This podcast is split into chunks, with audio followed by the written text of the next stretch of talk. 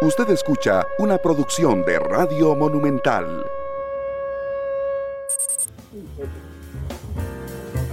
La radio de Costa Rica, dos de la tarde con dos minutos. Gracias por estar con nosotros en Matices. Yo soy Randall Rivera, bienvenidos y muchas gracias por acompañarnos.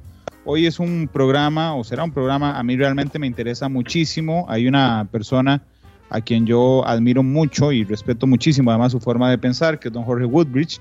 Eh, que entre otros cargos que ha tenido fue ministro de competitividad de este país entre 2008 y 2010 y frecuentemente emite opiniones, artículos eh, de los retos que tiene Costa Rica en el corto, en el mediano y en el largo plazo. Eh, yo decía hoy en el noticiero que tenemos que estar siempre atentos a que cuando nosotros llamamos a las empresas, invitamos a las empresas a decir, vean, vuelvan a ver Costa Rica, este, aquí tenemos tales cosas buenas para, para ustedes. No solo estamos negociando como hace años con, eh, no solo estamos compitiendo como hace años con Nicaragua y Panamá, ni siquiera con Centroamérica, ni siquiera con el continente. Estamos compitiendo con el mundo respecto a la atracción de inversiones y para hacer esas inversiones eh, o hacer a Costa Rica más rentable y más atractiva, tenemos que ser competitivos. Don Jorge, bienvenido a Matices, ¿cómo le va? Muy buenas tardes, encantado de estar en tu programa y para servirte. Para mí Muchas gracias, don. Gracias, don Jorge. ¿Cómo, cómo ve hoy, hoy, pre-pandemia, post-pandemia y con pandemia, el panorama de Costa Rica en esa competitividad? Yo creo que es complejo, o sea, la situación, eh, hay un encarecimiento de los costos internos grandes, hay una carencia de recursos humanos, que es lo más importante. Yo diría que es lo que está trayendo las inversiones actualmente de las multinacionales, sobre todo en las zonas francas. Y ahí donde el problema educativo, me parece a mí, es el eje central de la situación más seria que tenemos actualmente. Yo espero que, que se hagan las correcciones que haya que hacerse, pero bueno, no lo veo tan sencillo. Pero eso es uno de los grandes. Eh, yo diría que hay que eh, hacer una gran transformación, no solo en, la educación primaria y secundaria, técnica, sino también en la educación superior. Me parece que ahí es donde está el, gran, la gran debilidad de Costa Rica en este momento. Hemos perdido eh, la educación secundaria y primaria un año que fue el año de la huelga, otro con la pandemia y no sé si este año por la falta de conectividad y la falta de preparación y, tener eh, buen equipamiento, eh, eh, vamos a tener otro año más. O sea, esto es una toda una generación que vamos a perder, igual que lo que sucedió en, los 80. Y las consecuencias no se van a ver inmediatamente, pero ahorita se comienzan a sentir. De hecho, don Jorge, permítame saludar a la gente que ya nos está haciendo el reporte de sintonía a través de todas las plataformas en las cuales pueden compartir con nosotros. Estamos transmitiendo en Facebook en vivo, en Noticia Monumental. Eh, Gustavo Martín Fernández dice buenas tardes, Randall. William Daniel Barrantes nos saluda desde Esparza. Vinicio Barrantes nos saluda también. Fulmer Vargas, Gustavo Marín, que dice saludos a don Jorge. Este, con mucho gusto. Gustavo Martín, perdón, Martín Fernández. Pablo Vargas dice, ¿qué hace un ministro de competitividad? Sí, don Jorge, ¿qué hace un ministro de competitividad? Cuénteme. Bueno, eh, primero hice un diagnóstico muy interesante de toda la estructura del Estado y, cómo mejora la, productividad de, las de las instituciones más emblemáticas y más importantes para el desarrollo del país. Y identificamos también nichos de mercado eh, y trabajé mucho en el campo de la de los parques científicos, que creo que es algo que, todavía está en deuda de Costa Rica, y de los cambios que hay que hacer en la educación, porque esos son los grandes temas. Ahí como nicho importante, como clúster que se desarrolló fue turismo médico, estuvimos trabajando con los retirados, que son ahora eh, un tema importante, y, dejamos ahí, eh, sembramos pues aproximadamente unos 15 o 20 nichos de mercado donde Costa Rica podría concentrar sus esfuerzos. De hecho, permítame, creo que tal vez podríamos explicar mejor qué es la competitividad a través de algunos ejemplos. Recordándole a la gente, perdón, que nos eh, puede también escribir a través del WhatsApp 899359935. Digamos que yo me invento un aparato que, que mm, un aparato que permita matar al virus del COVID, Y entonces lo desarrollo, el, el planeta se da cuenta que lo desarrollé y tengo que desarrollarlo masivamente. Y necesito un montón de cosas para desarrollarlo masivamente. Entonces resulta que tengo una lista de 190 países que quiere que yo instale mi fábrica o mi empresa en, en ese país. Y entonces yo empiezo a ver, por ejemplo, necesito, ¿qué necesito para hacer esa máquina? Bueno, necesito primero un país que sea estable. Si yo no puedo ir a instalar un, eh, el negocio de mi vida, pero además mi inversión no puedo ir a instalarlo en un país en el que cada tres años o dos años haya golpes de Estado, por ejemplo. ¿verdad? Necesito carreteras para llegar a esos lugares, necesito los accesos a los puertos para poder exportar, necesito eh, tener energía eléctrica, necesito colaboradores, mano de obra calificada para hacer lo que yo estoy pidiendo. Necesito, eh, por ejemplo, que no haya un dictador en el poder, porque eso este, eso me, da inestabilidad. Necesito eh, además que la electricidad sea cómoda porque eh, si no voy a salir quebrado de ese país.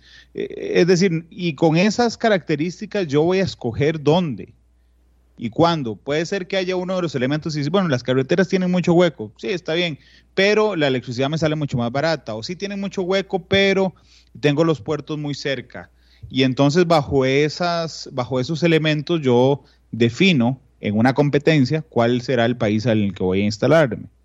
En esa competencia, eh, yo eh, desde, no sé, hace 8 o 10 años, don Jorge, solo veo que vayamos perdiendo puntos prácticamente en, todas esa, en toda esa competencia. ¿Cómo lo ve usted? Sí, yo creo que eh, cuesta mucho mover el Estado para que se vuelva competitivo. ¿ah? O sea, lo que hemos hecho en los últimos años ha sido más bien aumentar el gasto, aumentar eh, el déficit, eh, aumentar las deudas eh, y, realmente no hay una, un sentido de productividad del Estado. Las universidades, algunas, bueno, yo siento que el ejemplo es el tecnológico, porque está muy bien enfocado al área tecnológica, que es la, zona de crecimiento más importante. Pero hay otras universidades eh, que no, están eh, trabajando en, los nichos de mercado, pongámosle así, que son del futuro, que es, lo que le llamamos a la revolución 4.0 y, y, tiene que ver mucho con todo lo que es eh, la parte digital, todo lo que es el crecimiento de, de la productividad en ese aspecto. O sea, yo no, yo siento que ahí es donde, donde estamos fallando. Además de que nosotros eh, no tenemos centros de investigación, o sea, no, no hay patentes, no generamos patentes. No, no tenemos eh, incubadoras, no tenemos eh, capital de riesgo, en fin, hay una serie de, de situaciones que hacen que Costa Rica eh, no esté levantando vuelo como lo como debiera, como hizo Singapur o como hicieron otros países asiáticos. Sí, de hecho quisiera dividir ya no solo en competitividad, sino en situación económica. Leí con mucha atención un artículo que salió ahí publicado ayer en La Nación, ¿no, Jorge? Por ejemplo, sobre las medidas en el corto, en el corto plazo, pero entendiendo la, la situación, es decir, entendiendo que tenemos retos enormes que afrontar en el futuro, y que estamos de media tabla para abajo, eh, me gustaría dividir el programa de hoy, de hoy en medidas a corto plazo, medidas inmediatas que tenemos que tomar, medidas a mediano plazo y a largo plazo. ¿Podríamos resumir o me podría resumir cuáles son las que usted cree son medidas inmediatas, urgentes que tiene que tomar Costa Rica? Bueno, yo creo que lo primero que tiene que hacer es eh, eh, controlar el gasto público. No podemos seguir con el actual déficit.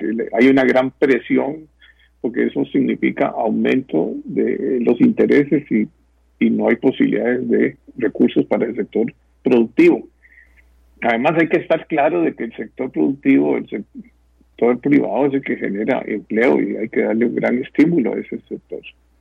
Y, es, y ese no es nada más más impuestos, ¿verdad? Como lo que están, se está planteando, sino es más bien reduciendo los impuestos. Eso es lo que están haciendo la mayoría de los países, ¿verdad? Y simplificando. Y mucho yo creo en el gobierno digital, la simplificación de los trámites, que son algo escabroso aquí en este país. Eh, y tenemos que tener eh, servicios públicos de, de, alta calidad y a costos competitivos, ¿verdad? Igual es la infraestructura, tenemos una infraestructura que viene rezagada muchos años. En este periodo, en este gobierno se ha hecho un gran esfuerzo en carreteras, no en conectividad. Tenemos todavía serios problemas de conectividad.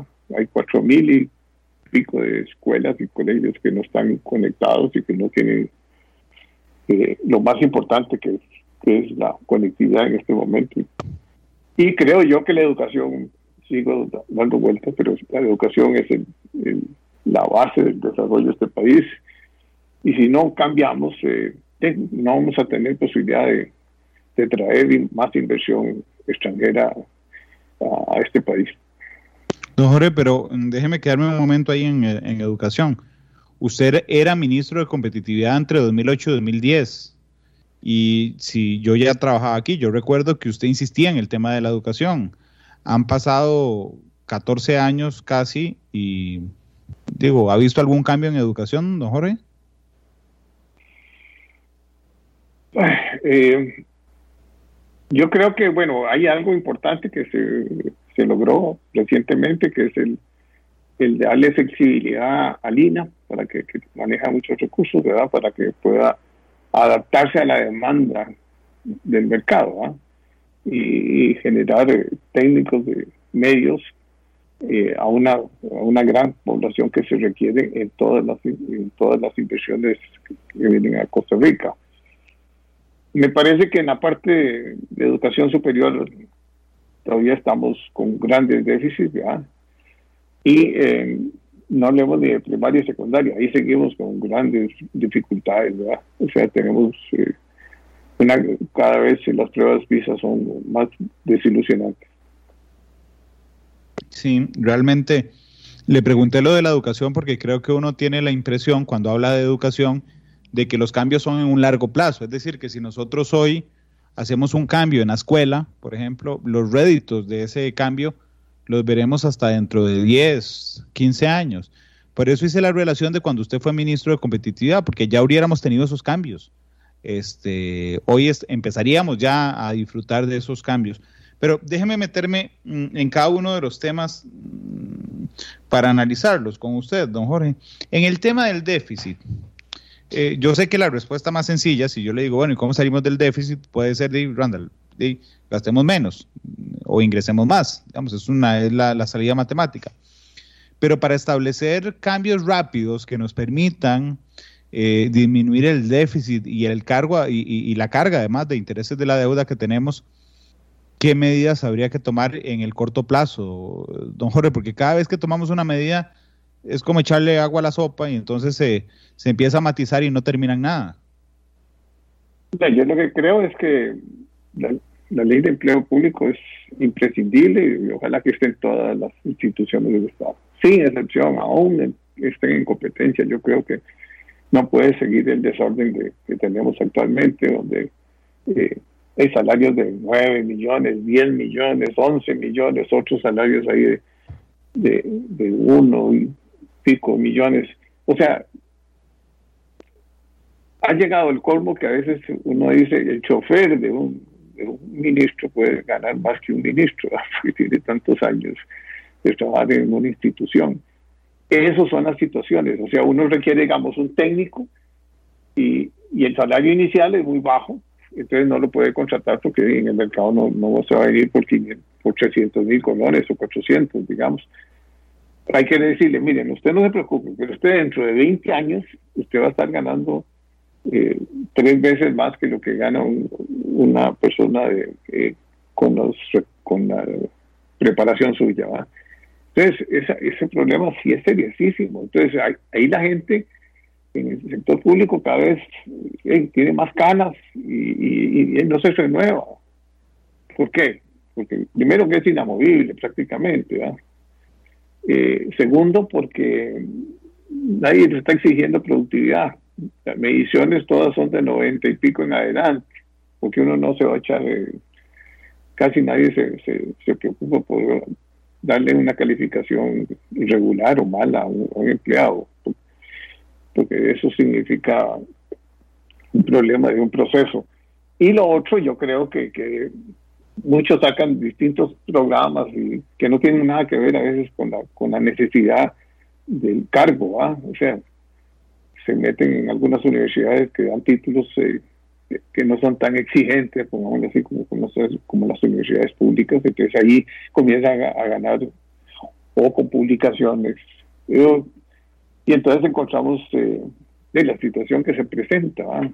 Las universidades en algunos casos, antes, antes por lo menos, se pensionaban a los 50 años y se llevaban 20, 30 eh, salarios y se llevaban, y las pensiones son altísimas, ¿verdad? Casi, digamos, eh, más de la mitad de las pensiones de lujo están, vienen de, los, de las universidades públicas y una serie de ventajas que no se pueden mantener. Universidades públicas que no están haciendo lo que tienen que hacer, que es trabajar mejorar la productividad, por, eh, eh, por la excelencia, por lograr eh, hacer investigaciones, no tanto sociales, porque investigaciones sociales sí son importantes, pero hay que, hay que meternos en el mundo en que estamos, ahora es tecnología. Y, y ahí Costa Rica no puede seguir sí, sí, muy interesante que la parte, la parte social, pero la parte tecnológica es el futuro y es donde podemos lograr levantar los ingresos totales de la población. Don, Jorge, yo coincido con usted en que la ley de empleo público es absolutamente necesaria. Ahí la pregunta, después de tantos meses, es si esta ley, esta, la que está en la Asamblea Legislativa discutiéndose el día de hoy, es la ley de empleo público que requerimos, porque eh, a mí realmente, se lo confieso, me, decepciona bastante ver cómo surge algo muy fuerte, plan fiscal, ley de empleo público, y después empieza a matizarse en el camino y terminamos en nada. Y, la ley de empleo público, esta que está en Asamblea Legislativa, es mucho menos fuerte de lo que, de lo que muchos pensábamos. ¿Le parece que es, que es esta la que deberíamos de aprobar? Bueno, yo lo que, la verdad es que nadie conoce cuál es la versión final, ¿verdad? Sí. Digo, hay una versión final ya y una a las 2 de la tarde, porque están discutiendo emociones. Sí.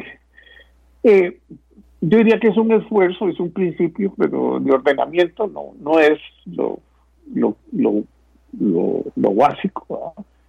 Eh, eh, no es lo, lo más relevante, digamos, en cuanto que se van a hablar de familias, de unas cuántas familias de, de, estructura salarial, pero por lo menos pone ciertos ciertos pausas, o pautas, perdón, a, a, los salarios. Es que no podemos estar seguir eh, con, con, esa con esa cantidad de, diferencias de salarios y, esa tan mala estructuración, donde los sindicatos prácticamente en los convenios colectivos hacen lo que quieren y los que aprueban son los mismos que se van a beneficiar. Entonces, ¿cómo, cómo, se, va, cómo se va a cambiar esta situación?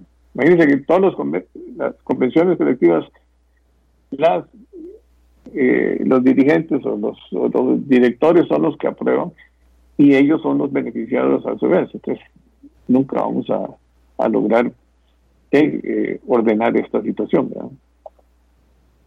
Sí, el, otro tema que usted tocaba y que me parecía, me parece a mí muy interesante, es la vinculación mejor de la investigación, particularmente la académica, con la productividad. Este, yo creo que usted lo resumía bien diciendo, bueno, Randa, la investigación social es importante, pero necesitamos investigación tecnológica, pero de alguna manera, eh, y no sé si usted lo comparte conmigo, uno siente como Costa Ricas a diferentes, primero siente diferentes Costa Ricas, también siente diferentes ritmos de caminar, pero también siente diferentes caminos. Entonces, las universidades públicas van hacia un lado en temas de investigación, la empresa privada requiere otras cosas diferentes del tema de investigación. El gobierno no incide para nada en esos, en, esos temas. Y entonces me parece que a veces necesitamos, necesitamos como una amalgama de decir, señores de universidades, a ver, desarrollen tantas investigaciones que tenga que ver con tecnología para que los señores empresarios la utilicen, para que el gobierno vincule estos esfuerzos y que dejemos de caminar cada uno por, por, por, por su lado, Jorge. Bueno, yo creo que las universidades eh, difícilmente van a tener iniciativas, eh, eh, digamos, comerciales, ¿verdad?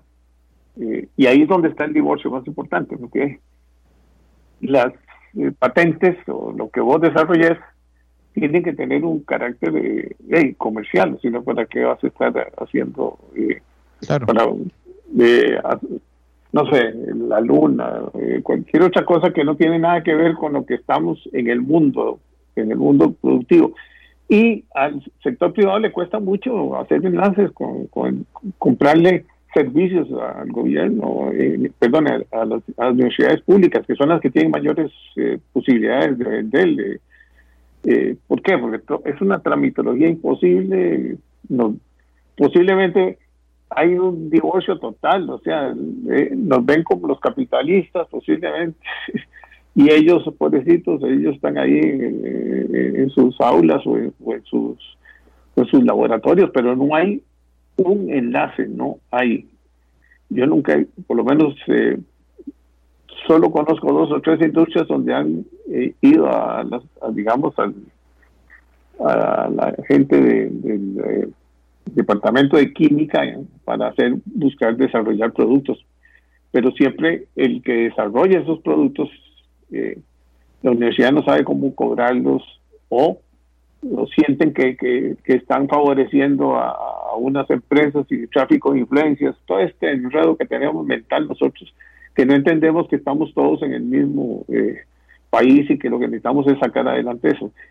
Eh, en, los países asiáticos, sobre todo, eh, eh, ya van levantando y, lógicamente en Estados Unidos hace años, ¿ya?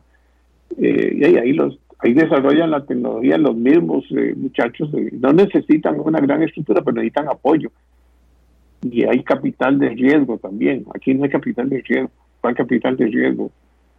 Uno dice, bueno, yo voy a hacer eh, un producto de tales y tales características, no sé. Eh, ¿Quién arriesga con el capital? Aquí toda la gente invierte o en bonos de gobierno, que se lleva casi el 80% de todos los fondos de, eh, de pensiones y, y, los inversionistas son muy conservadores o en, la parte inmobiliaria, que fue cuando se desarrolló un gran parte del capital, pero empresas nuevas, empresas nuevas que quieran buscar inversionistas para hacer un desarrollo de un producto para poder eh, hay hay innovaciones hay cosas muy pequeñas pero no hay capital dispuesto atrás y hay capacidad para hacer desarrollos importantes no sé. Por ejemplo en café ahí es admirable todo lo que Café Brit por ejemplo ha hecho un montón de de, innovación, desarrollando valores agregados a productos agrícolas, en fin. Eh, ahí podemos encontrar un montón de ejemplos, pero son capital privado sin mucho apoyo de, de, de, esos eh, capitales de riesgo que existen en esos otros países, donde hay unas incubadoras y donde están las universidades trabajando con el sector privado, y eso se llama parques científicos, precisamente parques tecnológicos. En toda Europa existe, eh, pero donde más, donde más se han desarrollado es ahora en China, en Singapur, y en todos los países asiáticos, porque ahí es una locura. Y ahora el otro día estaba leyendo que Vietnam va creciendo también eh, eh, aceleradamente. En China ni hablar, ya China tiene parques tecnológicos enormes, ¿verdad? Sí, a mí, a mí realmente la duda que me asalta cuando eh, hablo con personas como usted que conoce tanto de este tema es, bueno, ¿quién es la amalgama? ¿Quién es el actor llamado a, decir esto? Porque eh, vea el caso de Café Brid, ahí desarrollando innovación. Las universidades, por otro lado, temerosas de generar convenios con empresas privadas. Por otro lado, no tenemos capital de riesgo. ¿Quién es el actor que tiene que llegar a decir, hey, suave, aquí llegué, vamos a ver, usted qué está haciendo, usted qué está haciendo, usted qué está haciendo? Ah, mira, hay ciertas coincidencias, vamos a sumar estos esfuerzos. ¿Quién debería ser el actor, don Jorge?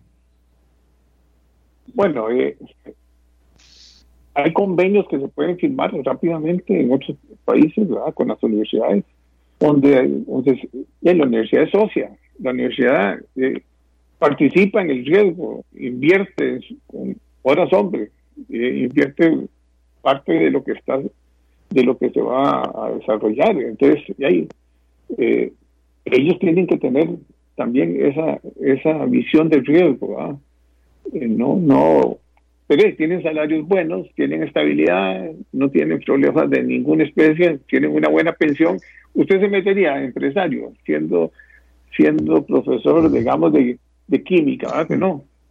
No, no, por supuesto que no. De hecho, le había preguntado... o si no te, te vas a, ver el caso del Recope, ¿qué, ¿qué se preocupa el Recope? Y todos tienen salarios muy buenos, vacaciones, de todas todas las ventajas que a usted se le puede ocurrir. Hasta si usted se le tiene se le muere un pariente, le dan un montón de días, eh, eh, las vacaciones son, las pensiones tienen fondos especiales, en fin. ¿para qué se van a preocupar? Por mejorar la productividad. Eh, eh, hemos hecho una, una estructura que, todo el mundo está tranquilo. Por eso le preguntaba yo al presidente de, Conare, don Jorge, que cuánto invertían en, investigación, como el 5%, eso es lo que se invierte, digamos, del, presupuesto, porque el otro montón de plata evidentemente se va para, para los eh, salarios. Eh, hablemos de, los estímulos a la empresa privada. Siempre surge. perdona, perdona, una pregunta. Le hubieras hecho. ¿Cuántas patentes ha desarrollado Costa Rica en las universidades? Supongo que cero, no sé. No, 10, 12. La Universidad de. Costa Rica, que es la universidad más grande, 12, en toda su historia. Patentes internacionales, o sea, no, no, no hablemos de patentes eh, que, no que no son comerciales, porque eh, que van a salir con que sí, que desarrollaron alguna cosa, pero, o sea, que usted se va a Israel, a una universidad en Israel, parte de su, de su, de su misión es desarrollar patentes, y por eso es que ahí se generan patentes, es el país que genera más patentes en el mundo. Perdón. No, no, no, don Jorge. De hecho, de hecho, hablando de ese tema, aquí nos está poniendo alguien en Facebook, Giovanni Garro, Dice, ojo, Randall, el, el TEC sí tiene la visión de trabajo con empresas. Tenemos muchos más convenios y contratos con el sector productivo. Bueno, el TEC, su nombre lo dice, sería el llamado a hacer esto, Jorge. No sé cómo lo ve. El TEC recibe un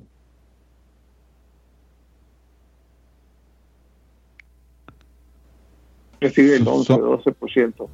Y entonces cuando uno ve que la la universidad, la, la distancia, en la Universidad Nacional y, el otro, la Universidad Técnica, y se llevan un porcentaje tan importante. Yo sí le apoya, apoyaría y apostaría más con el TEC. Es más, yo cuando fui ministro, prácticamente solo trabajé con el TEC y ellos saben, eh, porque me sentía a gusto, porque eh, realmente son gente que está preocupada. Pero vuelvo a lo mismo. Cambia, eh, había siempre una resistencia o un problema administrativo o comienzan con todo el problema de que el tráfico de influencias y que, por qué no, que por qué se le está favoreciendo a la empresa privada, no, y que cobren, que sean socios, que participen. Es que esa es la mentalidad que tienen que tener el que se mete a, tomar riesgos, el que se mete a generar patentes y a generar investigación productiva tiene que tener esa, puede ser que al final fracase y se perdió todo el esfuerzo, puede ser que, salga bien. Yo he conocido ahora muchos productos, pero son pymes ahí que hagan test y que hacen. Usted ve un montón de pequeñas empresitas ¿ya? que hacen, hacen eh, queques y todo ese tipo de cosas, pero es que ahí no está. Ahí no está. eso es para, para salir adelante una familia, para salir adelante varias familias, pero no es para levantar un país. O sea, ya el mundo está en otras, en otras capacidades, ¿verdad? Nosotros lo que hemos ahora es he traído, bueno, una, una de las cosas que yo propicié y que logré eh, con mucho éxito es traer eh, a eh, calificar internacionalmente a, a los principales hospitales, no no los públicos, pero sí los privados, que era en este caso Encima, la Católica y, ¿cómo se llama? La bíblica. la bíblica, para poder vender afuera servicios médicos. Los servicios médicos son muy importantes y Costa Rica tiene una gran capacidad para, para exportar servicios médicos. Y se comenzó a desarrollar, sin embargo, ya como siempre, a veces no, no se logra todo lo que uno quiere. Pero aquí un dentista, eh, alguien que viene a que le den servicios dentales, le sale la tercera parte, la, la mitad de lo que le cuesta en Estados Unidos. Y eso es lo que hay que lograr, porque son gente que deja recursos altos y eh, se queda más tiempo. Eh, ya no es un turismo eh, light, sino que es un turismo que genera mucha riqueza. Sí, claro, a mí ese tema me parece riquísimo. Lo que pasa, don Jorge, es que cuando yo veo algunos comentarios, entiendo por qué somos un país en los que los ticos estamos tan endeudados. Es decir, por ejemplo, cada dólar que nosotros le invertimos eximiendo a las zonas francas, por ejemplo, del pago de algunos impuestos, generan, no sé si son 11 o 12 colones más. Es decir, para el país es un negocio redondo, ¿verdad? Y todavía hoy, viendo algunos comentarios, dicen, pero seguimos perdonándoles a las empresas, a las zonas francas. Y yo decía, pero suave, ¿en qué lado no entienden que cada colón que les perdonamos nos genera 13 colones? Es que no, no hay pérdida para, para pensar en eso. Y aún así hay una parte del país y una parte del sector político, por ejemplo, que piensa que la salida eh, y, la, y, la, pomada canaria del país es ponerle eh, impuestos a las zonas francas, como si la zona franca no tuviera 190 más destinos donde irse, don Jorge. No, las zonas francas son clave. Es más, en ese, yo le pregunto a esa gente qué hubiera pasado el año pasado si no hubiera estado las exportaciones de las zonas francas, que son las más altas. O sea, eh, esas son las que están generando más empleo con altos valores agregados, donde hay más mujeres trabajando, donde hay gente también que no tiene todas las calificaciones de, digamos, de profesionales, o sea, porque las zonas francas son el futuro y seguirán siendo el futuro. Si, si se van de aquí, eh, nos quedamos sin zonas francas, eh, vamos a ser más pobres. ¿Qué es lo que... Eh, la lucha es en las exoneraciones. ¿Cuáles exoneraciones? no pagan electricidad cara, no pagamos transporte carísimo, no pagamos todos los servicios de agua, no se paga seguro social con todas las cargas sociales de este país. O sea, eh, hay que preguntarle al Seguro Social qué pasaría con el Seguro Social si no hay zona franca. ¿Cuántos millones de millones se le da al Seguro Social? Y ahora a las ahora hay hasta convenios interesantes que se están haciendo entre el tecnológico y el Coyol, que es una de las zonas francas, y, así van a seguir las zonas francas, preparando a la gente dentro de la zona franca. Y es la oportunidad de trabajo de futuro. ¿Qué es lo que eh, eh, para que todo el pleito es porque entonces como hay que proteger los salarios de los empleados públicos, ¿verdad? Porque eso es todo. O sea, no, no vengamos a decir cosas que no son ciertas. Si todo el mundo habla, ay, no, es que, que los que no pagan impuestos, evasión y ilusión, no, yo creo al revés, yo creo que hay que bajar los, los, eh, eh, los impuestos de este país, es, prohibitivo.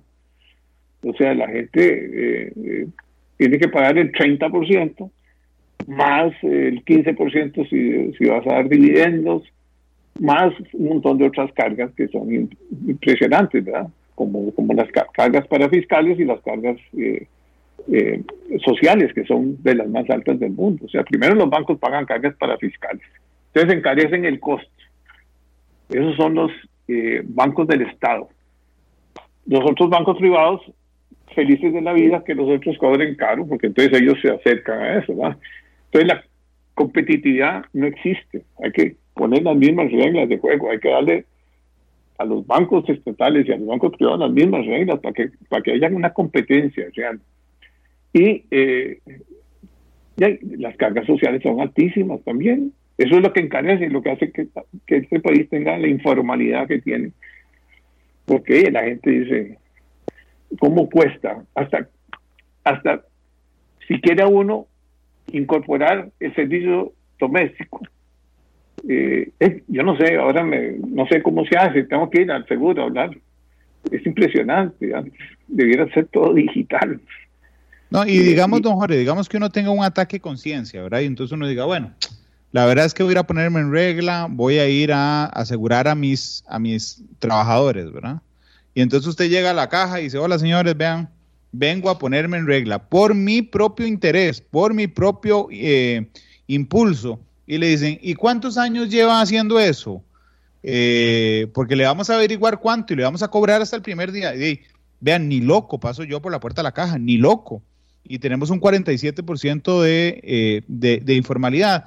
Entonces yo veo una mezcla de varias cosas. Veo un estado muy voraz, veo la carga impositiva altísima, pero también veo que realmente pagar impuestos en Costa Rica es complejísimo. Es decir, hay 105 impuestos, don Jorge, de los cuales 5 son el 96% de la recaudación. ¿Y para qué se cobra a nosotros?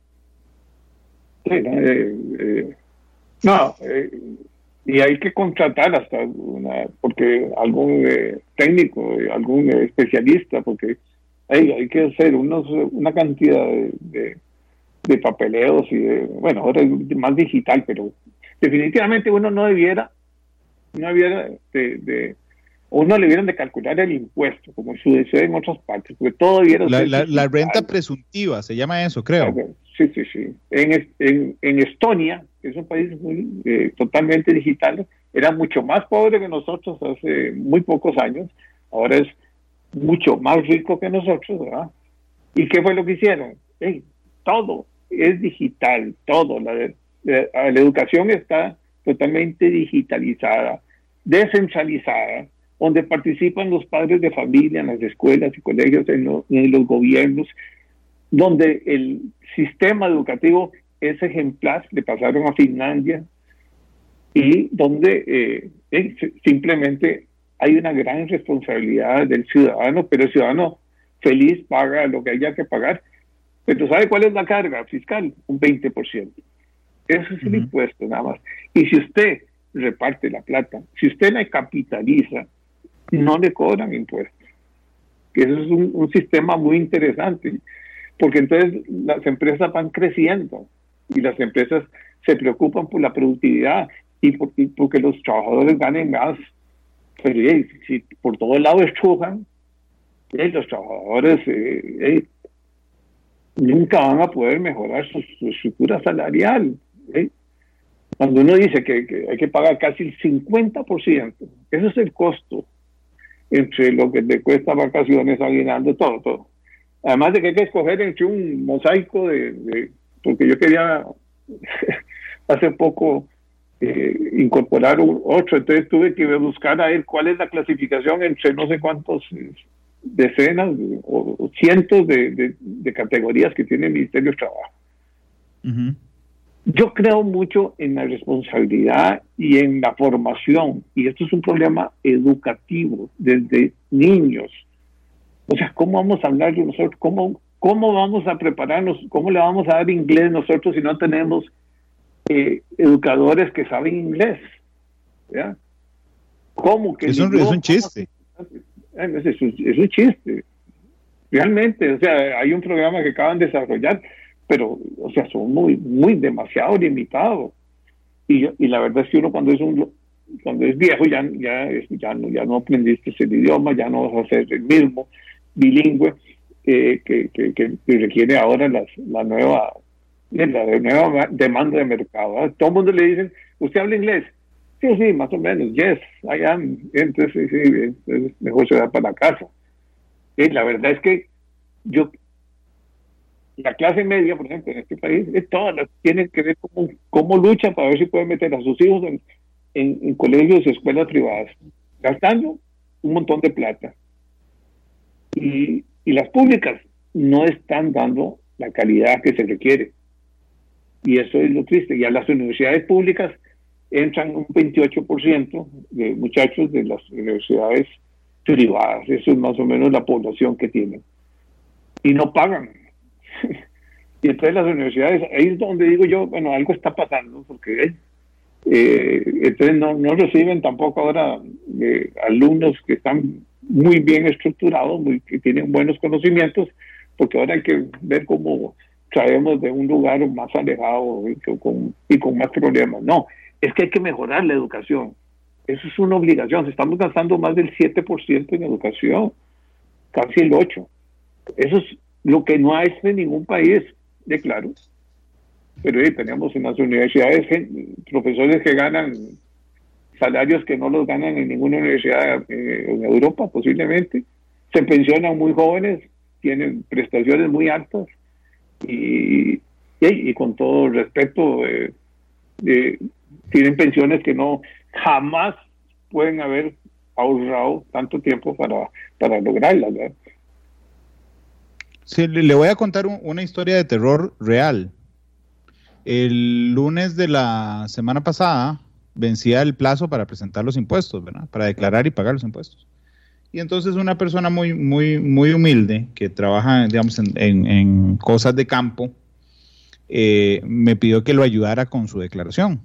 Él había pedido facturas electrónicas todo el año. Bueno, para no cansarlo con el cuento, el ingreso más o menos, el ingreso de, de 15 meses era de 15 millones, más o menos. Pero ese es el ingreso, pero había que descontar, por supuesto, el gasto. Entonces la historia fue así, bueno, usted ya está inscrito, si usted pidió facturas, sí, ok. Entonces vamos a sumar, vamos a sumar todo lo que usted le ingresó. Ok, perfecto, ya está lista todo lo que usted le ingresó. Ahora vamos a restar lo que usted gastó. Y entonces, por ejemplo, sí, pero es que los almuerzos, entonces saca, saca una tirilla de papel y me dice, aquí están las facturas de los almuerzos del régimen no simplificado. Entonces le digo, no, suave. Es que esas, esas de un régimen raro, que se llama el régimen no simplificado, usted lo que tiene que hacer, el régimen simplificado, perdón, usted lo que tiene que hacer es hacerle facturas de compra en un sistema Hacienda a cada una de esas, ¿verdad? Y entonces después le dije, y como usted está incluyendo facturas del régimen simplificado, entonces tiene que meterse a presentar otra declaración que se llama la D151. Después de pasar dos horas en el ATV para que aprendiera a hacerlo, me dijo, ¿y ahora dónde hago esa? La informativa. Y le dije, no, no, no, esa tiene que salirse, tiene que salirse de todo, tiene que instalar cuatro programas que va a Hacienda para que se ponga uno que se llama Declara 7 para este, informar eh, con quién tiene usted negocio. Entonces, de, de ahí llegó. Finalmente no tuvo que pagar ni un 5, pero, pero el resultado fue, hombre, el otro año mejor hablo con la gente porque para no intercambiar facturas, para no estar en estas. ¿okay? Esa fue una de las, esa fue una de las conclusiones. Y la otra, que a mí me parece, siempre me ha parecido muy interesante, don Jorge, la renta presuntiva. Es decir, yo que tengo la contabilidad, tengo que irle a contar a Hacienda cuánto le tengo que pagar, cuando en otros países simplemente Hacienda me dice, ah, Randall, como ya tenemos facturación electrónica de sus ingresos, de sus gastos, nosotros presumimos, por eso se llama presuntiva, presumimos que usted nos debe tanta plata. Si está de acuerdo, páguela. Y si no está de acuerdo, entonces haga su propia declaración. Y así nos quitamos un montón de dolores de cabeza, pero aquí pareciera que el deporte nacional, don Jorge, es estar poniendo zancadillas, majar la manguera, y ir a nadito de perro. A mí esa historia que le conté que es real, yo dije, claro, con razón tanta gente se va a la informalidad. Un señor, un señor nada más, este, el, el pasado 15 de marzo. No, eso es, eh, vamos a ver, la, la cantidad de, declaraciones que hay que hacer en este país para, no sé, eh, de tu patrimonio, ahora hay que hacer de otro para el Banco Central, conozca a su cliente para los bancos, en fin, cuánto tiempo se dedica a, eso. O sea, me parece que todo debiera ser digital, todo. Y, y claro, no es digital porque la gente dice, eh, te pregunta siempre, bien, con factura o sin factura, ok, te ganaste el chese. Eh, de por sí como no lo vas a deducir, entonces ese, ese es el, el, gran, es un problema educativo, como no lo vas a deducir, si yo yo voy al restaurante y voy con mis señores, con mis hijos y digo, ah, bueno, es que realmente no corresponde eso a la empresa, que no lo puedo decir, entonces para qué va a pedir factura, entonces me gano el 13. Y eso no debe ser, eso es fatal, y por eso es que estamos como estamos. O sea, eh, nosotros debiéramos, y además debiéramos de tener una estructura menos, eh, sea, ¿cómo es posible que yo pague el 30, digamos, de la utilidad? Y además tengo que pagar el 15 si quiero recoger eh, efectivo. Los dividendos. Entonces, los dividendos ¿eh? Entonces la gente que, que ¿cómo por el 50%? En una situación en que los bancos también te cobran tasas de interés que no son competitivas, ¿verdad? Que no podemos compararnos con lo que cobran los países eh, eh, que tienen una estructura donde, donde realmente hay, hay mayor productividad, donde no hay tanta distorsión. O gente como, y ahora yo estoy asustado, ahora dicen que la banca de desarrollo son, fondos estatales, no son fondos estatales. Todavía no entienden, y entonces van a comienzan a regalar plata los, los, diputados, 6 mil millones de colones, o comienzan a pensar en, en Conarroz, que Conarroz eh, le preste plata a los arroceros del, fondo. Como, un, como un banco de segundo piso. o sea, usen. Entonces, algo está mal aquí. Y eso es donde uno dice, no podemos mejorar. Dentro de los del, del, gobierno digital hay algo que me parece en Costa Rica que está muy atrasado, don Jorge, y no sé si coincide conmigo, que es el silencio positivo. El silencio positivo es que si usted llega a una entidad de gobierno, le plantea los, le presenta los requisitos que le pidieron, si no le resuelven en tanto tiempo, listo, usted se da por resuelto y tiene la autorización. Ese es el silencio positivo y es la amenaza latente, en buenos términos, que existe sobre algunas oficinas para ser, para ser eficientes. De saber, vea, si usted no resuelve, es como que yo diga, bueno, hoy todos los días en Noticia Monumental hay un noticiero a las 11. Eso nos hace que todas las notas estén antes de las 11, pero si yo empiezo a decir, bueno, no, hoy no voy a hacer, voy a hacerlo mañana, entonces, o más tarde, o hoy a las 3 y mañana a las 2, empiezo a relajar, digamos, los controles. ¿Le parece importante usted el tema del silencio positivo, don Jorge, en medio de una simplificación de trámites que yo no sé cuántas veces he escuchado desde que trabajo aquí? no solo eso, sino que es eh, importantísimo además eh, eh, con, con, Silvia Hernández y, con Rubén Hernández y con otra gente tratamos de, ver cómo esa, porque es un saludo a la bandera, como digamos, eso, el, silencio administrativo no tiene dientes, o sea, entonces, ¿qué es lo que pasa? Aquí hay que irse a un, a un contencioso administrativo en este país, o sea, ¿cuántos, cuántos meses o años vas a durar? Sí. mejor y además te echarse encima todos los eh, la gente que está haciendo del trámite. aquí se pueden dar el lujo, no sé, de, algún empleado decir, no, no, mira, no me, no me parece lo que estás planteando. Ah, pues no, no, no me lo puedes poner por escritos. No, no, no coincidís. Digo yo, pero ¿dónde está en la página web de ustedes? ¿Dónde está la, la, estructura? ¿Cómo, cómo hago? Eh, si querés, eh, eh, eh, o lo planteas así y, ahí vamos, y ahí hace fila. Eso hacer fila no puede ser en un país. Yo conozco gente aquí que ha durado un año y medio para que le den un permiso, cumpliendo con todos los eh, requisitos y con todas las cosas. En Europa, en los países desarrollados, los países de la OCDE, ahí se hace una declaración jurada, yo voy a cumplir esto y esto y esto y esto, y te ponen toda la estructura de lo que tienes que cumplir. Presentan los planos, inmediatamente te dan el permiso. Entonces, los encargados de revisar, digamos, la parte ambiental, van y revisan posteriormente. O, en caso, el caso de salud.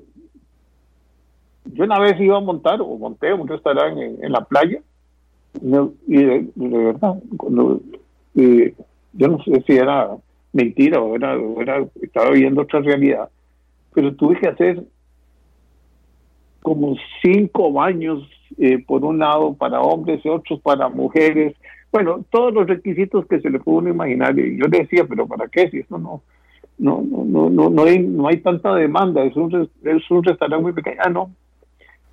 Eh, es así, punto. O sea, no se puede discutir. Y este país tiene tantas reglamentaciones y nunca nos hemos puesto, y tantas leyes, tantas cosas, tantas ocurrencias, porque son muchas, son ocurrencias, ¿verdad? Es que pueden hacer lo que quieren con uno. y pueden esperar. Y entonces ahí comienzan a pensar la gente. A uno le pregunta a un inversionista, entonces, ¿qué hago? Eh, ¿Que le doy algo? No, hombre, bueno, no le doy nada. Pero ahí, ahí comienza ¿ves? la misma municipalidad, la misma salud, o para hacer una pequeña, antes hasta para una heladería necesitábamos ir a Cetena. ¿Por qué? Porque había leche, no sé qué enredo, ¿verdad? Entonces, o para hacer una tapia. Después fuimos quitando un montón de cosas para que Cetena se dedicara a cosas importantes y grandes. Sin embargo, todavía sigue siendo un, serio problema, porque por más estructura que se le, se le, eh, se le dio a Cetena, no, no, no se ha logrado eh, todavía eh, hacer un, una, un, plan, un plan regulador bien hecho o, una, o lo que se llama una, un estudio de impacto, pero fuerte, ¿verdad? bien hecho. Saludos a Luis Saludos a Luis Adrián Salazar, el exministro de Ciencia y Tecnología, que nos está escuchando y que dice, muy bueno el tema de hoy, debe existir un equilibrio entre marco jurídico, trámites y digitalización. Caso contrario, se digitaliza el desorden y eso crea barreras también de adopción tecnológica por la dificultad del uso y genera que las personas no, que las personas no quieran usar la tecnología. Hablemos de los servicios públicos, don Jorge. A mí realmente el, tema de, las reglas NIF o normas NIF, eh, me llamaron mucho la atención. Yo quisiera explicárselo, intentaré de manera sencilla a la audiencia. Cuando uno va y saca un préstamo de casa, ¿verdad? Para comprar la casa, una hipoteca, nadie, el banco no le dice a usted, bueno, tome, se lo doy a cinco años, porque le sale carísima. Ni a diez años, porque le sale carísima. Bueno, resulta que contablemente, cuando el ICE se endeudaba para hacer grandes obras de infraestructura, como son, por ejemplo, las diluía, o las, eh, sí, las diluía en sus estados financieros a diez años decir, era carísimo. Cuando la vida útil de esa infraestructura es de 40 o 50, y lo correcto desde el punto de vista contable, es decir, vamos a ver si son de 40 años, entonces diluimos el costo en 40 años y eso nos permite bajar el costo sobre el que cobramos la tarifa eléctrica. Eso parece muy lógico. A mí lo que me sorprendió era la necedad del ICE de, de, no incorporarse a las normas NIF, que ahora lo va a tener que hacer, eh, cuando es lo más lógico del mundo. Y entonces me encontré efectivamente que la resistencia a cosas tan lógicas es profunda. Y eso impacta directamente, en el caso de las normas NIF, el precio de la electricidad, por ejemplo, o del monopolio en generación eléctrica, don Jorge. Bueno, es que, vamos a ver. Primero se hizo. Ya lo agüevé, ya lo agüevé, no me diga que ya lo agüevé. No, no, a mí me encanta hablar de estos temas. ¿no? primero, el ICE está muy endeudado Se hizo, eh, se gastó mucha plata, se adelantó y dijo, bueno, la parte hidro es la más importante. Eh, nunca pensó que venía la parte eh, solar, que iba a ser tan importante, o otros tipos de tecnologías. y entonces se endeudó más, creció mucho ahí ya lo dije, el otro día salió en el periódico, hay un montón de jefes que ganan un montón de plata y, que no tienen ningún ningún subalterno. Ahora no saben ni qué hacer con tanta planilla. Eh, sería bueno hacer la comparación, pero como no se hace, eh, entre, las, entre los operadores, eh, digamos, de la parte de telefonía. ah, sí, sería interesante. O comparar también la parte eléctrica con otras instituciones eh, en otros países para ver la productividad por, por persona que hay o la inversión, en fin, tantas cosas. Pero ahora, ¿qué es lo que está pasando con el ICE? Es que ya no saben, que tienen tanta gente que está haciendo contrataciones con el sector eh, público, con el resto de las instituciones, porque ahí no hay licitación. es una contratación entre, eh, entre dos instituciones públicas, entonces no, no se necesita que haya competencia. Ahorita lo vemos haciendo carreteras y puentes y, y, ¿cómo se llama? Y túneles. Y eso no es el, el fin del ICE era para una cosa. El ICE, yo me acuerdo, el ICE en el tamaño de, de una gran casa ahí en Aranjuez. Ese era el ICE y yo conocí. El de Jorge Manuel Dengo, el, el que había un equipo de gente, ¿verdad? Pequeña, pensando en el futuro, que fue muy importante, igual que fue Compañía Nacional de Fuerzas que era empresa privada anteriormente, ¿verdad? Pero también fue inicialmente Raxa, pero Raxa vuelve lo mismo. ¿Qué pasa con estos negocios? Estos negocios no son para, para, para instituciones públicas, ¿verdad? Porque nunca se pueden medir. Y, eh, y sobre todo, por ejemplo, dice, eh, eh, subsidió a Raxa, entonces ahora sí, ahora está saliendo ya el balance bien de Raxa y entonces el flujo de caja camina pero, pero, pero Raxa, ¿cuál es la productividad de Raxa? ¿Cuál es la productividad de Compañía Nacional de Depósitos? ¿Cuál es la productividad del ICE? En la parte eléctrica, en la parte de telecomunicaciones. Sí. Eh, de la empresa de servicios públicos de Heredia, que solo le falta vender mascarillas. Don Jorge, la, la, empresa de servicios públicos de Heredia hace todo. Pone brazaletes, pone parquímetros en Guanacaste, siembra árboles en el centro de convenciones. Digo, hace todo lo que, lo, de, todo lo, el negocio que salga y se mete. Sí, no, y, vuelve lo mismo, y es que eh, hay una gran confusión de que, es que es que debe ser del Estado, ¿verdad? Y por ejemplo el caso más típico, el caso más relevante es, digamos, cómo se fijan las tarifas eléctricas por el costo.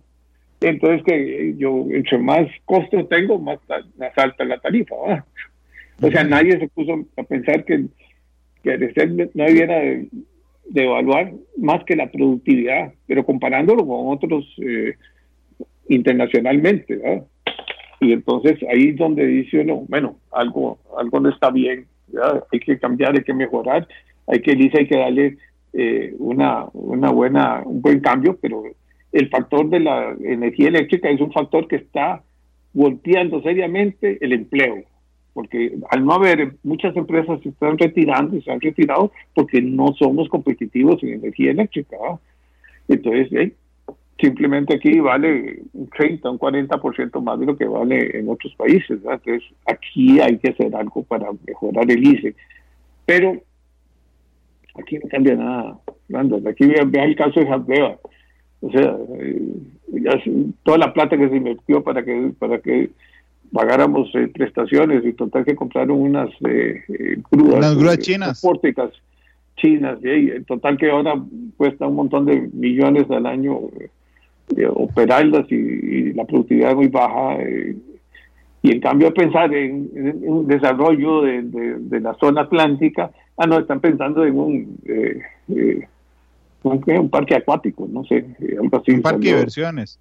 Parque, de diversiones allá en Limón pero, pero es que cuando uno tiene que pensar ahí en, una zona franca, en pensar en, en, un, a traerse cruceros, eh, pensar en, ¿por qué no en, una, eh, una marina? ¿Qué le parece a usted un canal seco, don Jorge? Puede ser interesante, sí, ¿por qué no? Pero el canal seco tenés que hacerlo con, no con hay que hacerlo con ferrocarriles, ¿verdad? Porque es mucho más barato. ah, sí, sí, no, con ferrocarril. Es que un día eso estaba, un día eso estaba leyendo sobre eso. Siete países interesados, porque digo, es un gangón hacer un canal seco. Usted le quita, o sea, usted lo que hace es que compite directamente con el canal de Panamá, ¿verdad?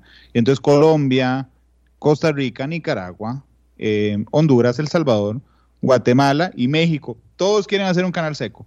Pero curiosamente, los que tenemos mejores condiciones para hacerla somos nosotros. Hay exactamente 300 kilómetros entre Parismina y Guanacaste. Y un día de estos pregunté que por qué no se podía hacer. O sea, pues digo, ¿por qué no se...? Realmente no hay mucha explicación de alguien que me diga por qué no se ha hecho, por ejemplo, y, sería algo extraordinario para la zona del Atlántico del país, por ejemplo. Sí, yo creo que definitivamente eh, tenemos un puerto muy grande, muy importante, muy bien desarrollado, pero tenemos también Jaldeva, pero hay que ponerlo a trabajar. Pero si lo vas a dejar con el sindicato, eh, como está en la estructura actual, donde tenés ahora 700 y antes tenías mil y pico, ahora tienes 700 y debes estar trabajando con 200 o una cosa así, 800. pero eh, para que para que mejore, pero si no te hay la pobre eh, presidenta ejecutiva de Jardeva lo único que dice es, bueno, y ahora dónde agarro plata y voy a vender las, las eh, grúas. Las grúas. Sí, sí, ahí va a comprar eso, es que eso es algo que no es como vender un carro, no, no, eso es algo muy especializado. Y entonces, bueno, pero, pero una marina es muy importante.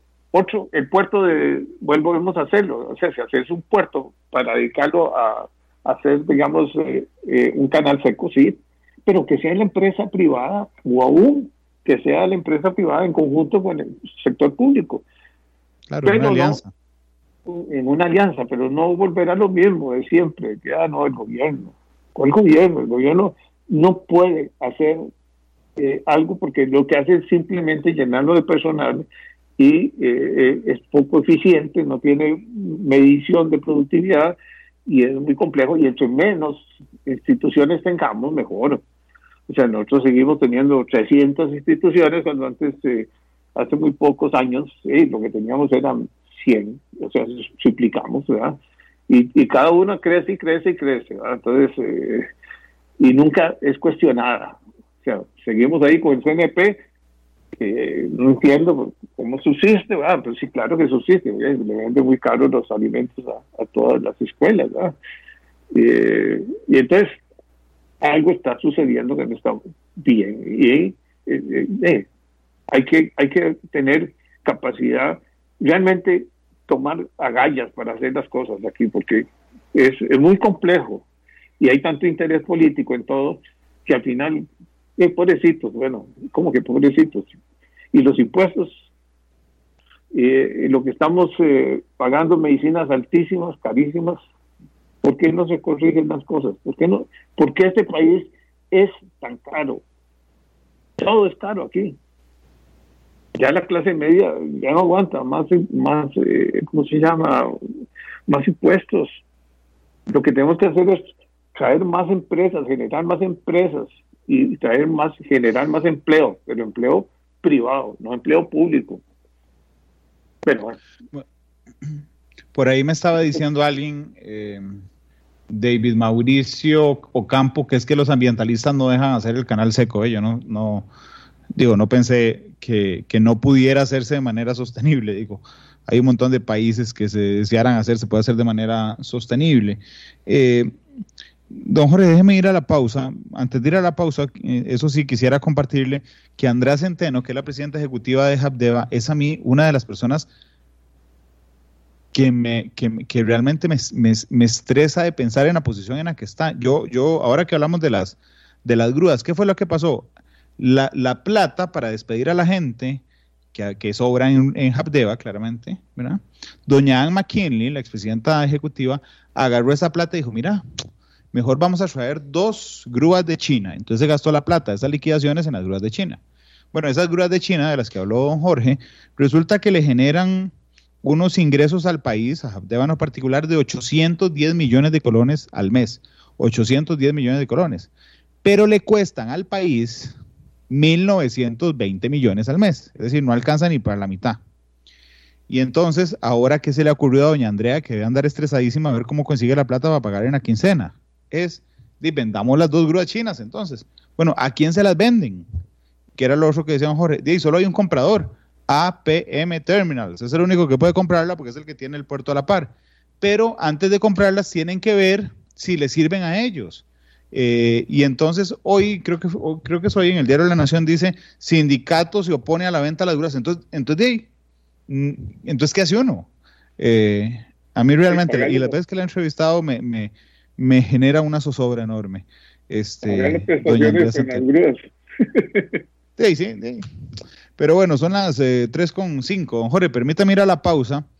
Eh, regresamos a hablar de Recope. Eh, quiero hablarle de un tema en particular. Recope dice, Recope dice, y esa es su gran excusa eh, histórica, nosotros operamos al costo, vendemos al costo. Sí, yo no tengo ninguna duda. El problema es que el costo es altísimo este, respecto al que, al que negocian. Así es que permítame ir a la pausa, regresamos, hablamos de Recope y le cuento que yo siempre le pido al invitado que escoja una canción para cerrar, don Jorge. Entonces vaya pensando en la pausa comercial la canción para cerrar. Son las 3.6. gracias por estar con nosotros en Matices.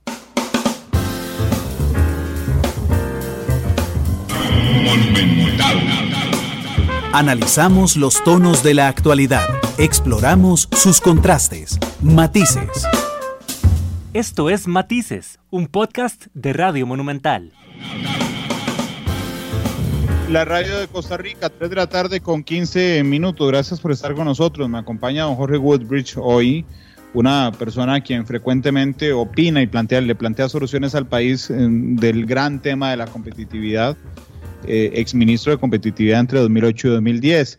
Nos fuimos a la pausa y le dije que veníamos a hablar de Recope, don Jorge, porque es uno de los de, es uno de esos temas que hasta hace algunos años era tabú, hoy no es, hoy no lo es tanto, pero aún así sigue existiendo mucha resistencia.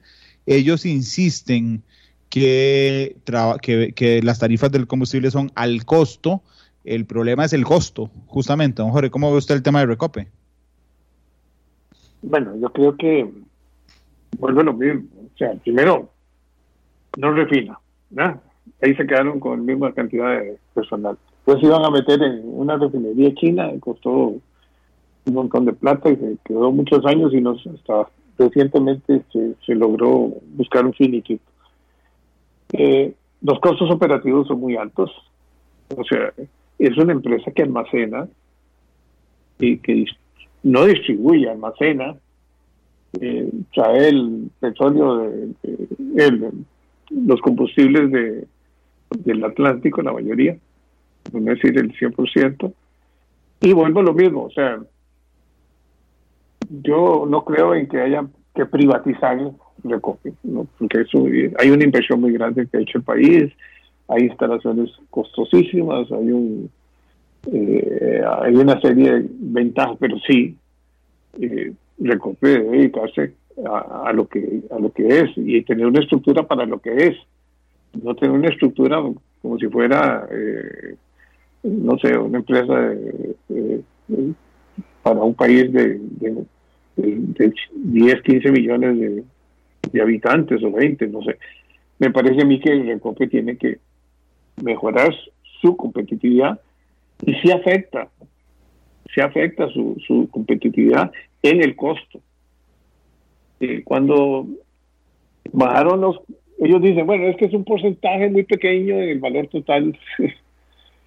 y, con ese cuento, eh, eh, no, no, que no importa bajar un, 2, un 3, un 5%, porque la verdad es que no es eso no va a afectar el costo final de los combustibles, porque la estructura es lógicamente que el valor son impuestos de, que se le incorporan a, lo combustible, más el valor del, de los eh, del combustible en sí, y más eh, solo eso tiene básicamente impuestos y costo de combustible y el costo operativo. Pero el costo operativo tiene que eh, lograr reducirse.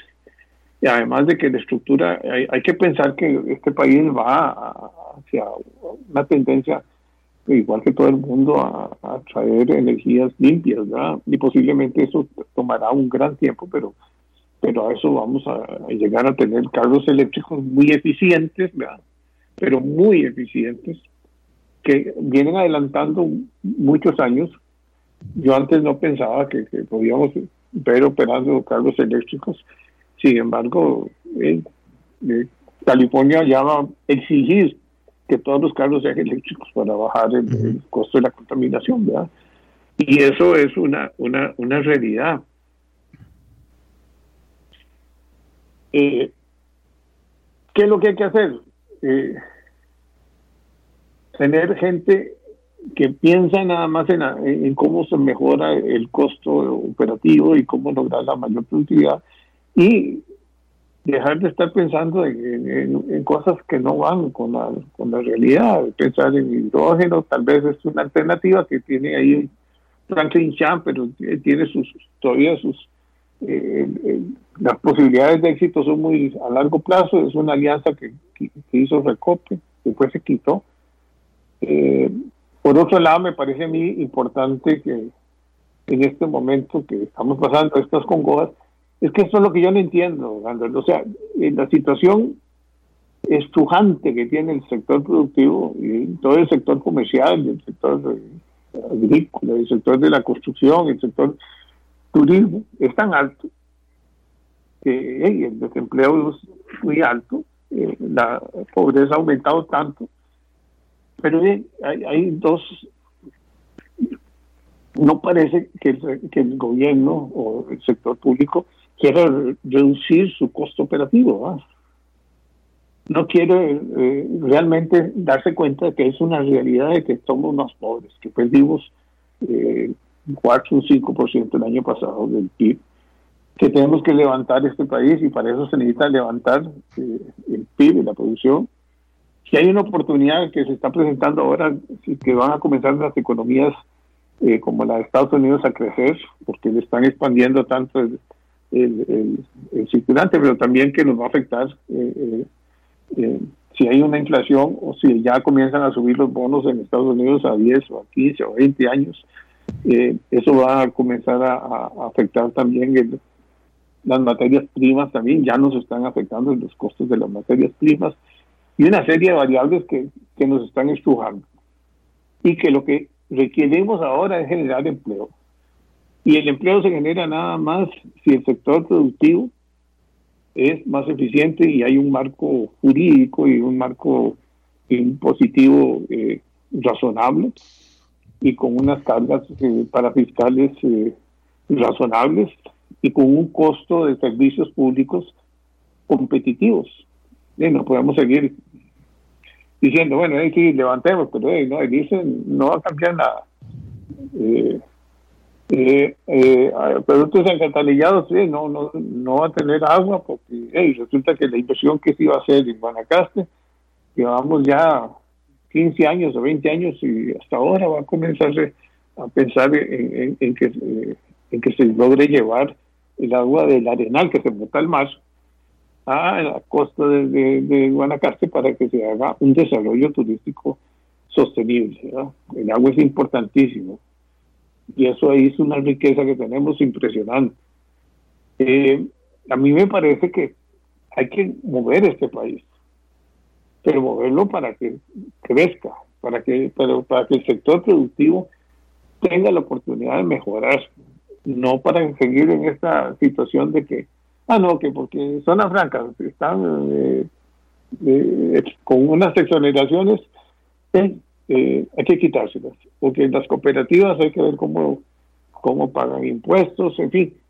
Es una situación que por eso yo creo mucho en, un modelo con bajos impuestos Y, y que el movimiento del ahorro y el gasto generen esa actividad económica que es la que al final recoge el gobierno eh, eh, circulante, porque si el comercio está cerrado, como el caso, digamos, de San Carlos, eh, allá, ver toda esa zona, cómo se ha caído el comercio y la parte turística, siendo una provincia tan rica en, recursos naturales, cómo las pequeñas empresas ahí eh, están destruidas, ¿verdad? Porque la, pandemia eh, no permitió y hay, que buscarle cómo darle recursos a través de, la banca y prestarle a largo plazo y, inmediatamente, no dentro no sé cuánto, todavía no ha pasado eh, la, lo de avales, o sea, y la plata que se puso,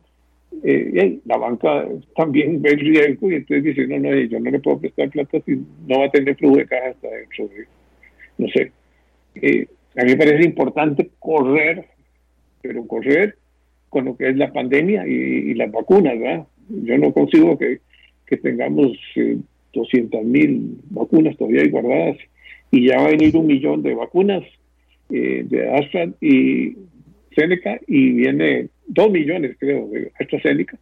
Pero vamos a ver, díganmelo con toda honestidad, ¿puede la estructura de la caja aplicar esa cantidad de vacunas en, un plazo muy corto. Imposible. No, eh, eh, eh, ellos, de hecho, Jorge, la semana pasada, don Mario Ruiz aquí en Matisse me dijo, vea, Randall, y es, y es un mantra que tienen.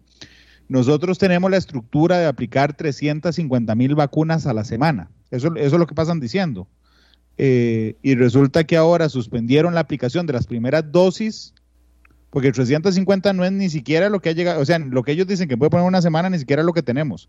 Este, y tuvieron que suspender las primeras dosis de los adultos mayores para poner las segundas, y uno no entiende realmente. ese me parece uno de los, de los principales desaciertos. volvemos a lo mismo. Es que en otros países lo que hacen es poner unos toldos, eh, contratar, eh, eh, capacitar gente, estudiantes que están en, últimos años de las, de las universidades estudiando medicina o farmacéuticos.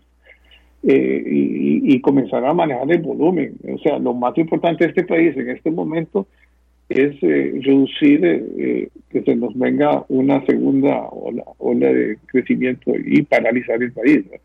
Y en este momento esa es una de las prioridades, porque fíjense que si Costa Rica logra en muy corto plazo eh, controlar la pandemia, el turismo comienza a crecer inmediatamente, no hay otra posibilidad, porque los americanos están desesperados por, salir de Estados Unidos y con el clima que tienen usted vio lo que está pasando en, Miami. Pero en todo caso, volvemos a lo En el caso de Recope, hay que hacerle una reingeniería completa.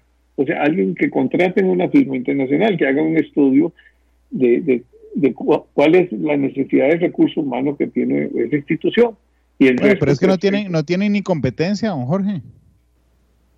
No, no, no, por eso, pero si usted contrata una firma internacional que te haga igual que una empresa privada, contrata a alguien y, ahí te dice, ¿cómo en esta pandemia se dieron cuenta muchas empresas de que tenían mucha grasa, pongámosle así? ¿eh? Porque, porque el estrujamiento que hay te dice, hey, hay que cortar porque no tengo ingresos. Bueno, Recope se le ha caído la demanda. No es lo mismo la cantidad de cargos que están viniendo que venían antes. No es lo mismo, eh, la misma demanda no es ¿Y qué ha recortado? Me pregunta, ¿qué ha recortado? Más bien ahí está afectando más los costos operativos por haberse caído la demanda de combustibles. Y, y la contaminación también se ha bajado. Y el cambio climático que tanta gente lucha, el 65% del cambio de la, de la contaminación de este país es por el eh, la cantidad de carros y la cantidad de, ¿cómo se llama?, de combustible que quemamos todos los días en las presas, en todo en la mala estructura que tenemos. Así que hay que hacer algo, igual que hay que ver cómo se, se traen tranvías, pero se ponen en, en, en rieles que sean realmente para un tranvía. No, no. Esto que está sucediendo en los tranvías es algo como de, un cuento chino, ah, o sea, eh, los chinos andan montados ahí en el tren y cada rato se sale la línea del tren. Es que no, es una línea que se hizo para, no sé, para otro tipo de estructura de, de, locomotoras. O sea, señores, hay que modernizar las cosas. O sea, a mí me parece que hay que buscar cómo mejorar el transporte público y por qué no también obligar a, que los camiones, eh, ciertos camiones se, vayan incorporando a la, parte eléctrica, ¿por qué no? Ahí están trabajando ya. Claro. Pero ahorita se les renueva a todos, el, eh, eh, porque acordamos que estamos en año electoral, se les renueva a todas las, rutas, ¿verdad?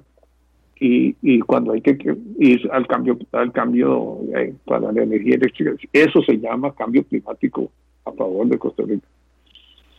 Don Jorge, yo le agradezco muchísimo que me haya acompañado hoy. Ha sido un programa muy interesante. Muchas gracias.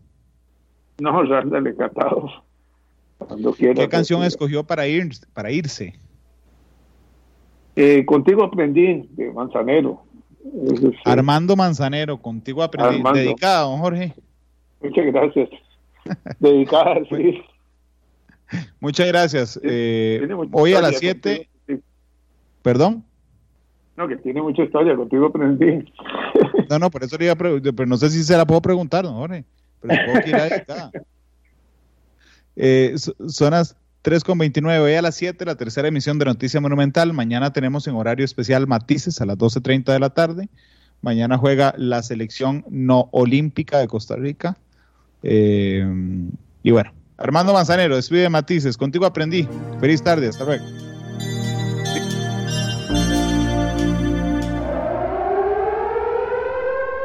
Este programa fue una producción de Radio Monumental.